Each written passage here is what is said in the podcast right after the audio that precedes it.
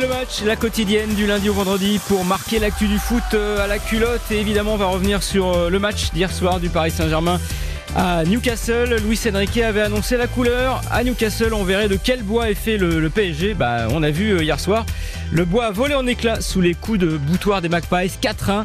La pire défaite des Parisiens en phase de poule de la Ligue des Champions depuis l'arrivée des Qataris. Une claque qui interroge. Est-ce juste un simple accident? On va en parler avec euh, Nicolas Georgerot en direct de Newcastle et euh, Eric Silvestro qui devrait nous rejoindre normalement. Euh, salut Nico, tu es à la gare de Newcastle. Tu rentres à Paris. tu rentres à Paris avec des nuages au-dessus de la tête comme nos amis parisiens. hier soir, bah, c'était la cata, hein, faut, faut le dire.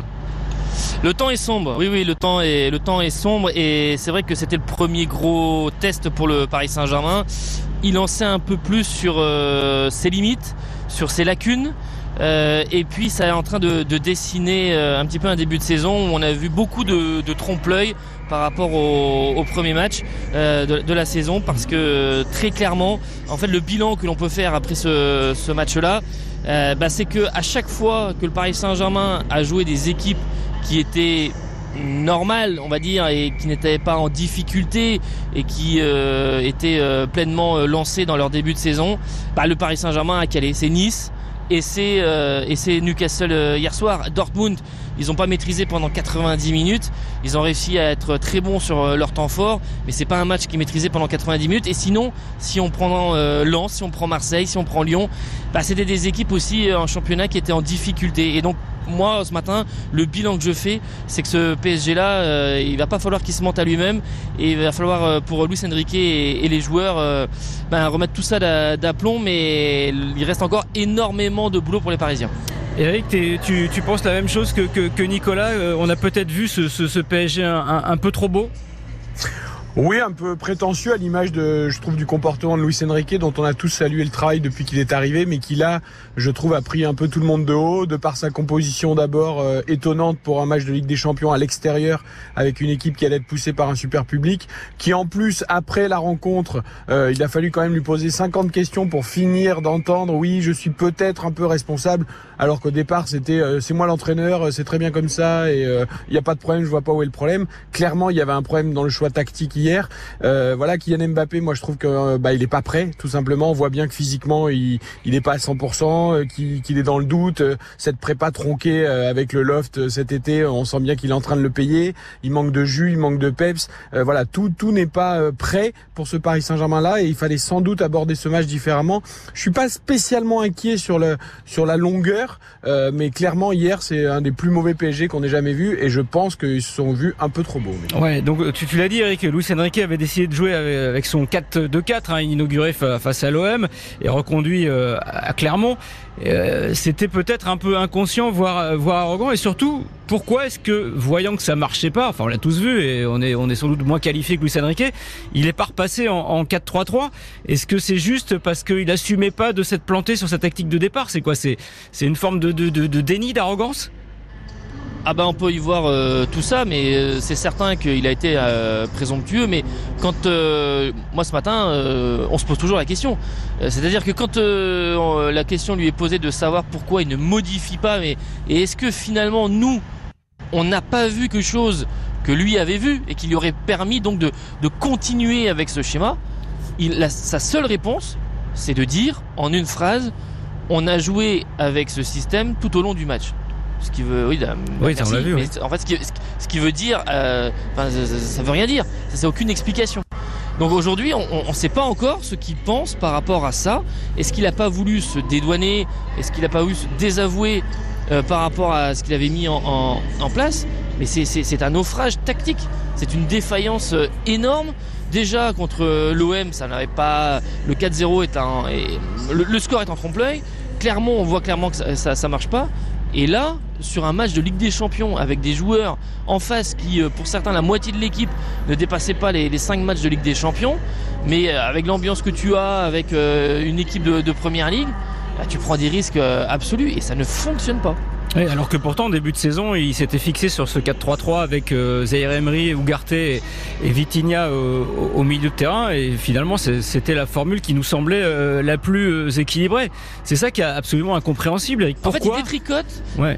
ouais, non, mais il détricote quelque chose qui commençait à fonctionner. C'est-à-dire que quand tu prends les premiers matchs de la saison, quel constat tu fais? Tu fais que tu as une équipe qui est en 4-3-3, qui a un milieu équilibré. Tout le monde salue le fait que enfin tu as une équipe parisienne qui a retrouvé de l'équilibre par rapport à ce qui se passait l'an passé. C'est-à-dire on rappelle euh, le, manque de pressing défensif des, attaquants, des attaquants qui ne se repliaient, pas, etc.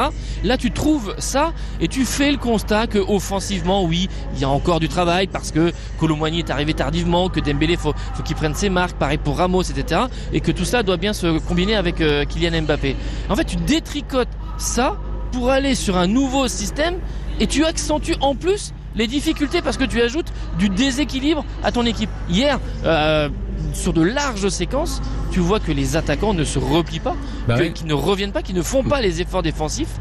Et donc en fait, plus ça va, bah, plus tu ajoutes du doute à tes prestations. Alors que quand ils étaient en 4-3-3, ils les faisaient ces efforts, et là en 4-2-4, effectivement, il n'y a plus rien. Puis au milieu, bah, les pauvres Garté et Zaire ils ont pris, ils ont pris la marée, c'est-à-dire qu'ils ils ont pris des vagues, mais ils n'ont pas surfé dessus. Euh, Eric, il y a une constance face, au PSG, on l'a vu hein, lors de la défaite euh, au Parc face à Nice, et c'était le cas déjà l'an dernier. Dès que Paris se fait un peu rentrer dedans et presser haut, il est en grosse difficulté. Comment se fait-il que les Parisiens soient incapables de trouver une parade à ça? Oui, c'est pas la seule difficulté parce qu'ils sont aussi en difficulté quand le bloc est très bas et qu'il y a le bus devant. Alors ça, c'est le cas un peu de toutes les équipes, mais souvenez-vous contre l'Orient. Donc en fait, euh, si tu mets de l'intensité, euh, ça pose problème au PSG. Si tu mets le bus, ça pose problème au PSG. Euh, si tu contres violemment, ça fait du mal au Paris Saint-Germain. Donc ça fait quand même beaucoup de possibilités tactiques pour les adversaires du PSG. Juste pour revenir sur le choix de Luis Enrique. moi, le choix de départ, il me choque pas plus que ça. Il me surprend. Évidemment, je m'attendais pas à avoir un 4 2 4 à l'extérieur à St James Park face à Newcastle. Mais à la limite, pourquoi pas? S'il a envie de sentir son équipe forte, s'il sent que ça peut être le système, pourquoi pas? Ce qui est beaucoup plus gênant, c'est ce que vous avez évoqué, c'est la non-adaptation en cours de match quand tu vois que ça marche pas. Et ce qui est encore pire, c'est la justification d'après-match comme s'il y avait aucun problème. Et je vais dire quelque chose qui va peut-être choquer, mais ça me rappelle le mauvais côté à certains moments de Pep Guardiola qui voulait faire jouer son équipe d'une certaine manière et que même si ça marchait pas, eh ben il y avait jamais de plan B. C'est-à-dire que comme c'est le plus beau football du monde et comme je suis le meilleur entraîneur du monde, mon équipe elle joue comme ça et elle ne jouera pas autrement. Sauf que si en face tu as une équipe qui sait s'adapter et que tu as une équipe qui sait poser problème, la faculté d'un entraîneur, c'est aussi de s'adapter pendant le match et de trouver des solutions pour reprendre la main sur le match. Ce que parfois euh, Pep Guardiola ne faisait plus ces dernières années, qu'il a réussi enfin à faire l'année dernière. Et, et là, Luis Enrique, c'est ça qui m'a choqué le plus hier c'est qu'en fait, on n'a pas vu l'intervention de l'entraîneur pour essayer de d'empêcher ce marasme et ce cauchemar qu'étaient en train de vivre ces joueurs. En gros, c'est je me suis entêté dans mes trucs et en plus je vois pas où est le problème. Parce que à la limite qu'ils choisissent le 4-2-4, peut-être qu'à terme, sur l'ensemble de la saison et quand on arrivera dans les grands matchs avec des champions, peut-être que c'est ce qui fera du bien au Paris Saint-Germain. Peut-être qu'il estime que des Barcola, des Colomwani, des Ramos, des Dembélé, euh, des Mbappé, euh, ce sera au plus haut niveau, plus de garantie que finalement Vitinha euh, ou Zahir Emery ou je sais pas qui sur la durée. Ça peut-être, on n'est pas dans le groupe, on travaille pas avec lui au quotidien. Donc moi, je veux bien lui laisser ce crédit-là. Sauf que là, à court terme, tu as un match qui tourne mal. Donc ben, en attendant, tu dois euh, faire qu'en sorte que ton équipe sorte la tête de l'eau. Et, c'est ça qui m'inquiète. Et, s'il s'entête, et on sait qu'en Espagne, il a eu beaucoup de problèmes avec l'entêtement, ben, ça risque de poser problème. Ouais, ça, il ne faut pas écarter aussi quand même la feuille de route de Luis Enrique. C'est-à-dire de gagner, évidemment, et de bien jouer. C'est-à-dire que c'est par rapport à ce qui s'est passé euh, la saison dernière avec un Christophe Galtier où euh, bah, euh, c'était un PSG qui était à contre-courant. Souvenez-vous du huitième de finale contre le Bayern de Munich où dans un réflexe un petit peu de repli sur soi, il joue en, 4-4-2 et, Mbappé lui met un peu une pierre dans le jardin en disant il faut qu'on l'on joue quand il dit à la fin du match il faut qu'on joue comme on, sait jouer. voilà et, tout ce que l'on a vu au, fur et à mesure de la saison, c'est-à-dire un, un PSG qui était très peu spectaculaire, ça fait partie de la feuille de route est-ce que c'est aussi, mais je, n'ai pas la réponse au moment où on parle, est-ce que c'est pas une façon de vouloir être plus spectaculaire, plus flamboyant, de jouer avec quatre attaquants mais euh, voilà, au, détriment de, de l'équilibre euh, de l'équipe. Ça encore, il n'y a, y a, pas de réponse à ça. Mais pourtant, ils étaient très très flamboyants en 4-3-3, me semble-t-il, sur les premiers matchs de la saison. Et il, y il y avait plus de jeux et plus d'action et de construction qu'avec ce, ce, ce 4-2-4. C'est là où c'est un peu, un peu bizarre. Il y, a, autre chose quand même qui, qui interroge les garçons. Hier soir, c'est quand même l'attitude des Parisiens. À de rares exceptions près, euh, on va mettre de côté Zaire Emery, Hernandez, Barcola quand il est entré. Les joueurs ont fait quand même preuve d'un manque de niaque et d'intensité, comme un match de poule de Ligue des Champions, c'était un peu comme le match samedi à Clermont, c'était pas assez bien pour eux. Ça tranche en plus avec les Lensois mardi. Comment est-ce que vous expliquez quand même ce gros déficit d'attitude ah bah c'est sûr qu'entendre ah bah, à la fin du match en Ligue des Champions, si on met pas l'intensité, bah forcément on n'y arrive pas. Euh, c'est un discours qui n'est plus entendable en fait. Euh, c'est pas le premier, euh, la première campagne de Ligue des Champions du Paris Saint-Germain. Donc je, je, ne comprends pas qu'on puisse encore accepter d'entendre ce genre de, de paroles quoi. Et, et, moi je pense qu'à un moment il va falloir soulever le problème Kylian Mbappé. Ah, on va en parler, on va en parler. Dieu, Dieu, sait que je le défends en permanence, mais là il est indéfendable. C'est-à-dire que ok il a peut-être pas le jus qu'il devrait avoir, ok sa prépa a été tronquée, ok, il n'est pas dans la forme de sa vie, mais en termes d'attitude, tu peux faire un minimum. Alors, il voulait soi-disant être capitaine. Bon, il ne l'est pas au Paris Saint-Germain, mais euh, quand tu es un leader de l'équipe, tu, dois au moins dans l'attitude euh, essayer d'emmener ton équipe vers le haut. Même si tu n'y arrives pas, c'est pas grave, mais tu peux au moins essayer. Et là, clairement, on sent qu'il est dans le doute. On sent qu'il est agacé par son niveau. On sent qu'il est agacé par son rendement, qu'il manque de jus. Et du coup, eh ben, il renonce très vite. Euh, il écarte les bras. Il parle en permanence aux adversaires. Enfin, bref. Mais si Mbappé n'est pas prêt, et ce qui peut être compréhensible après ce qui s'est passé cet été? Mais dans ces cas-là, eh ben pendant 15 jours, c'est prépa foncière à bloc, on, on rebosse physiquement et on va pas, alors qu'il s'est tordu la cheville il y a une semaine, le mettre 90 minutes à Clermont. Euh, voilà, on, on, le reprépare pour qu'Mbappé puisse donner euh, le meilleur de lui-même rapidement ou, du moins à moyen terme. Euh, là, c'est pas possible. Là, pareil, on s'entête alors il s'entête sans doute parce que c'est lui qui doit décider. Euh, je joue, je joue, je joue, je joue. Mais en fait, euh, ça va pas. Il y a, un truc qui va pas. Tout le monde voit qu'Mbappé n'est pas à son niveau. Euh, il n'a pas perdu son football du jour au lendemain. J'entends déjà ceux qui disent oui, ça y est, il va vers ses 25 ans, il commence à aller moins vite. On va voir qu'Mbappé est un faux joueur. J'y crois pas une seconde à ça. C'est évidemment un très grand joueur. C'est juste que là, il n'est pas prêt. Ben, on, on, va en reparler de, de, de Juste sur, sur l'attitude, euh, Nico, c'était flagrant. Toi, tu étais au, au St. James Park, donc tu l'as vu vraiment de tes yeux vus. Euh, il y a quand même cette, cette, cette forme de, de, de renoncement euh, très rapide. il n'y a, y a, pas, il y a pas de révolte. Et on, on a l'impression que c'est pas parce qu'ils qu'ils peuvent pas, c'est limite parce qu'ils veulent pas. On, se, on, se dit, voilà, ils se disent, bon, finalement, c'est un match de poule. C'est ce qu'a dit un peu Zaire Emery d'ailleurs à la fin, qui, ah. qui, a été un des rares à se présenter d'ailleurs en zone mixte, le gamin de 17 ans. C'est de dire, oui, bon bah c'était le deuxième match, il y en aura d'autres, c'est pas très grave, mais quand on commence à avoir cette attitude là, c'est pas très pas très bon quoi. Je, je suis pas sûr que ça soit totalement ça parce que d'abord ils ont été euh, ils ont été surpris et c'est là où c'est impardonnable d'un point, d'un point de vue collectif. C'est-à-dire que ça fait 48 heures qu'on n'arrête pas de parler de l'ambiance euh, qu'il y a à Saint James Park, d'une équipe qui retrouve la Ligue des Champions pour la première fois depuis un peu plus de 20 ans. Et, et, en fait, tu donnes l'impression que tu découvres euh, tout ça. Et ça, c'est impardonnable. Ce n'est pas possible. Tu ne peux pas avoir un manque d'agressivité euh, et, et d'engagement dans un match comme cela en Ligue des Champions, alors qu'en plus, tu es prévenu que tu vas te faire bousculer. Et en plus, Newcastle joue normalement.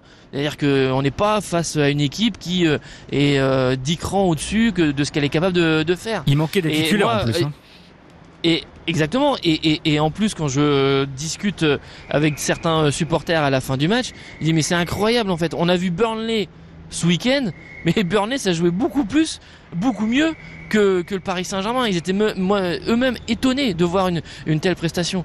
Alors en plus en Angleterre où euh, ce côté-là de d'engagement, d'investissement est très important, ils ont été très surpris de ça. Et les Parisiens, c'est c'est non c'est c'est pas normal. Cette euh, Là, mais, mais en, revanche, le, le côté qu'ils ne veulent pas, euh, je pense qu'ils n'ont pas été bien préparés pour cette rencontre, tout simplement. Enfin, ça, L'émotivité, est-ce qu'il faut en reparler une nouvelle fois bah, Parce que avec Marquinhos, euh, qui, qui, est vraiment l'exemple de ça. Voilà. Marquinhos, t'as l'impression que c'est un joueur qui a jamais joué un match énorme, des hein. champions hier. Il, tu vois sur son visage, il est, il est totalement paniqué, il est totalement perdu. Euh, comment c'est possible avec le nombre de matchs internationaux, le nombre de matchs de Ligue des Champions qu'ont joué ces joueurs euh, et comme dit Nico, euh, je veux dire Saint James Park, ils n'ont pas découvert euh, hier soir que c'était un stade où il y avait de l'ambiance. Euh, tout le monde n'a parlé que de ça euh, pendant plusieurs jours. donc comment c'est possible que les mecs au niveau émotionnel soient complètement emportés par la vague en l'espace de, la moindre contrariété? Enfin, ça, paraît fou, quoi. Et surtout, ce qui est, bizarre, c'est qu'on a l'impression que ça déteint sur, tous les autres. Parce que les nouveaux arrivants, alors autant on peut dire qu'un Marquinhos, effectivement, on sent que c'est quelqu'un qui a été marqué par les précédentes Ligues des Champions, l'erreur face à Madrid, hier cette erreur, mais des, Hernandez, des Ugarte, qui apparemment sur le papier sont quand même plutôt des guerriers, des, des types qui, qui, qui vont de l'avant, euh, on sent que même eux sont contaminés par ce truc, quoi. Ouais, attention, Ougarté, euh, moi je trouve qu'on n'a pas posé la question. Enfin, si, on l'a quand même posé sur RTL, notamment euh, depuis le début de la saison. Tout le monde a souligné son début de saison exceptionnel à juste titre. Euh, le guerrier, il le sera en permanence. Le problème de la Ligue des Champions, c'est que tout va un peu plus vite. Euh, les joueurs en face sont un peu plus forts. L'intensité est un peu plus forte. Et quand vous regardez les matchs d'Ougarté, même en Ligue 1, euh, c'est fantastique, mais parfois il est à la limite limite dans ses interventions, tellement il met d'énergie et tellement. Et eh ben en Ligue des Champions, si tu arrives avec un dixième de seconde de retard ou si le joueur en face a un dixième de seconde de, rapidité de plus, et eh ben au lieu d'être une interception, ça se transforme en, grande faute. Et c'est exactement ce qui s'est passé hier pour Ougarté. Donc attention aussi de pas imaginer que d'un seul coup Ougarté est le meilleur numéro 6 du monde. Euh, si c'était le cas, je pense qu'on s'en serait peut-être aperçu avant. Donc c'est évidemment un excellent joueur et qui va apporter beaucoup de travail et beaucoup de grinta au PSG, mais moi je suis pas complètement surpris non plus de le voir dominer dans un match de des Champions. Et souvenez-vous Vitinha l'année dernière, les débuts, les premiers mois de Vitinha ou les premières semaines, euh, tout le monde disait fantastique, extraordinaire, Luis Campos a trouvé la pépite, voilà, un joueur euh, euh, qui fait pas de bling bling mais qui travaille. Et en fait, on a vu à un moment ses limites au tout tout haut niveau. J'espère qu'on n'aura pas la même chose avec Ougarté. Ouais, bon, euh, on, va libérer Nico qui a, qui a son train et qui, qui, doit rentrer à RTL parce qu'il a eu travail. Nico, euh, merci d'être intervenu dans le podcast. À très vite. Bon, euh, bon train ainsi qu'à Philippe Sansfourche. On vous retrouve bah, dès demain pour la suite du podcast et ce week-end pour on refait le match.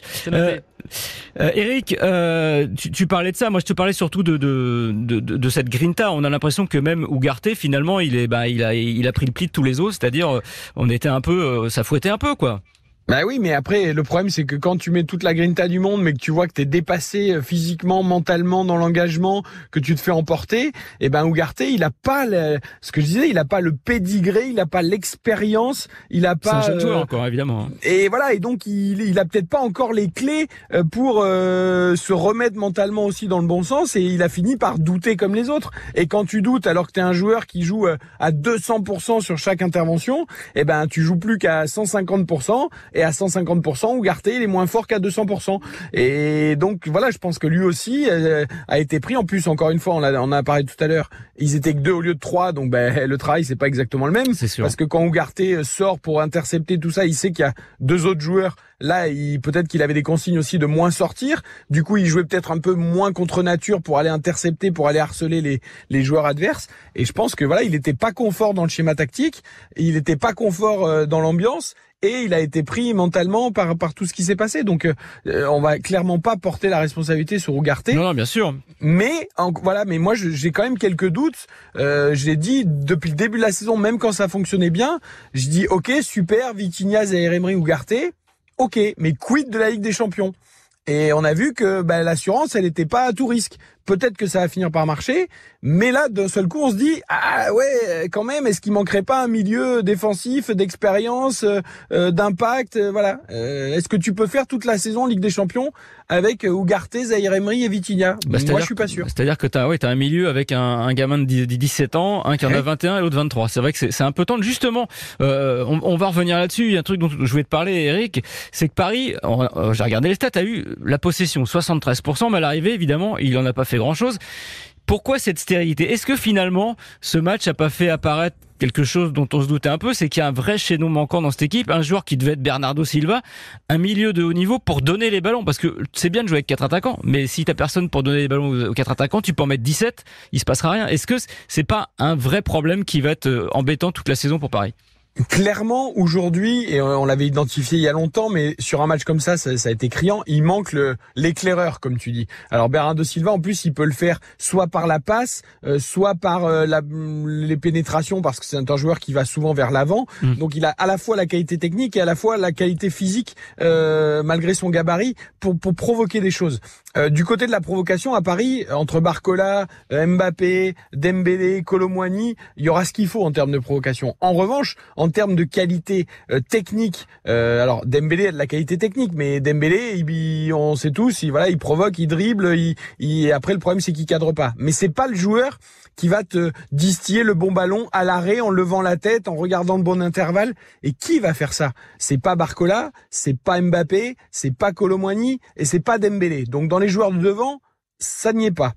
Peut-être Asensio et encore euh, qui jouait plutôt en faux neuf. Donc en faux neuf c'est pas là où tu éclaires le jeu. Et derrière euh, avec le départ de Verratti Neymar Messi etc il y a plus un joueur euh, avec cette qualité technique pour te donner les ballons. Un Gundogan un Bernardo Silva un De Bruyne quelqu'un qui est capable de de jouer arrêté de lever la tête et de donner des bons ballons. Ça ça risque d'être un manque criant au Paris Saint-Germain donc moi c'est pour ça que je vois plutôt cette équipe non pas comme une équipe de possession comme Luis Enrique euh, semble l'imaginer. Moi, quand je vois les qualités d'Mbappé, de Colomwani, de, de, Dembélé, je vois plutôt une équipe, euh, non pas de contre, ça serait peut-être un peu de transition, comme on dit. Hein. De transition qui aura besoin d'espace, de profondeur pour que ces joueurs-là prennent de la vitesse, aillent provoquer. Euh, c'est pas dans les petits périmètres qui vont faire la petite passe, la petite louche, la petite intervalle en profondeur. C'est pas, je trouve, le profil des joueurs. Est-ce que du coup ça nous renvoie pas à la problématique d'Mbappé aussi en ce moment, c'est-à-dire que il, il, essaye de jouer un peu pseudo meneur de jeu, ce qui est complètement contre nature parce qu'il il exploite absolument pas ses, ses, qualités qui sont la, vitesse et la percussion. Lui, sans doute, il a dû identifier ce manque aussi. Euh, même, j'en suis sûr. Est-ce que voilà, du coup, ça passe ses conséquences négatives sur Mbappé? Mais évidemment, moi, ce que je vois depuis le début de la saison avec Mbappé, malgré ses stats relativement intéressantes, mais dans le jeu, on voit bien que ça va pas. Euh, c'est déjà, il joue où Mbappé? C'est-à-dire qu'un coup il joue à gauche, un coup il se réaxe, bah, il joue un peu où il veut, joue, un coup il joue deuxième avance. Oui, mais en fait du coup on sait pas où il joue. Euh, C'est-à-dire que euh, voilà, moi je, je, reste persuadé que les qualités d'Mbappé première, c'est quand même quand il est sur cet axe gauche. Euh, et là, euh, ok, il, par exemple au début de match, à un moment il se désaxe et il fait cette superbe passe super centre, c'est sans doute son meilleur geste du match pour Dembélé, pour, euh, Dembélé qui fait cette reprise du gauche qui passe juste à côté. au passage, une reprise à la Dembélé quoi. Si Dembélé marque, euh, peut-être que le scénario du match est complètement différent. Mais bon, avec des peut-être, on peut refaire l'histoire. Et, et, donc en fait, Mbappé, pour l'instant, on a l'impression qu'on construit l'équipe pour lui autour de lui, mais je vois pas vraiment en fait. Euh, normalement, quand tu construis une équipe autour d'un joueur, bah tu places le joueur à un endroit et après tu tu construis l'équipe autour. Or là, j'ai pas encore l'impression qu'on sache exactement où on veut mettre Mbappé, ou, si lui-même il sait pas trop où il veut être. C'est-à-dire que t'as l'impression qu'il devrait être à gauche, mais à un moment quand ça tourne mal, il se dit ah, je vais je vais me mettre euh, devant pour euh, parce que les autres n'arrivent pas à marquer, donc je vais le faire. Puis après ah ben le jeu j'ai pas de ballon, donc je vais en effet revenir comme meneur de jeu pour toucher des ballons. Donc en fait il est il est partout et nulle part à la fois. Et comme en plus, je l'ai dit tout à l'heure, il, il n'a pas le jus, euh, il n'a pas la prépa physique qu'il faut. Et ben pour l'instant, Mbappé n'a pas son rendement. Bon, c'est pas pour lui que je suis le plus inquiet, mais n'empêche que quand Mbappé va pas, ben on voit bien que le PSG va pas fort non plus. Quoi. Ouais, ben écoute, on verra dimanche en tout cas le, PSG se déplace au Roison Park euh, à Rennes, euh, stade avec une grosse ambiance comme le Saint James Park où ces dernières saisons Paris a eu un peu du mal. Euh, il va falloir quand même que Paris réagisse parce qu'en cas de défaite, on pourrait avoir le retour de la classique, la traditionnelle crise de l'automne au On suivra ça en tout cas dimanche soir sur RTL en intégralité évidemment. Et euh, merci Eric d'avoir été avec nous et on remercie à nouveau Nico. Vous retrouvez le podcast sur RTL.fr, l'appli RTL et les plateformes partenaires. Et on se retrouve demain pour la quotidienne dont on refait le match. Bonne journée, ciao. RTL, on refait le match.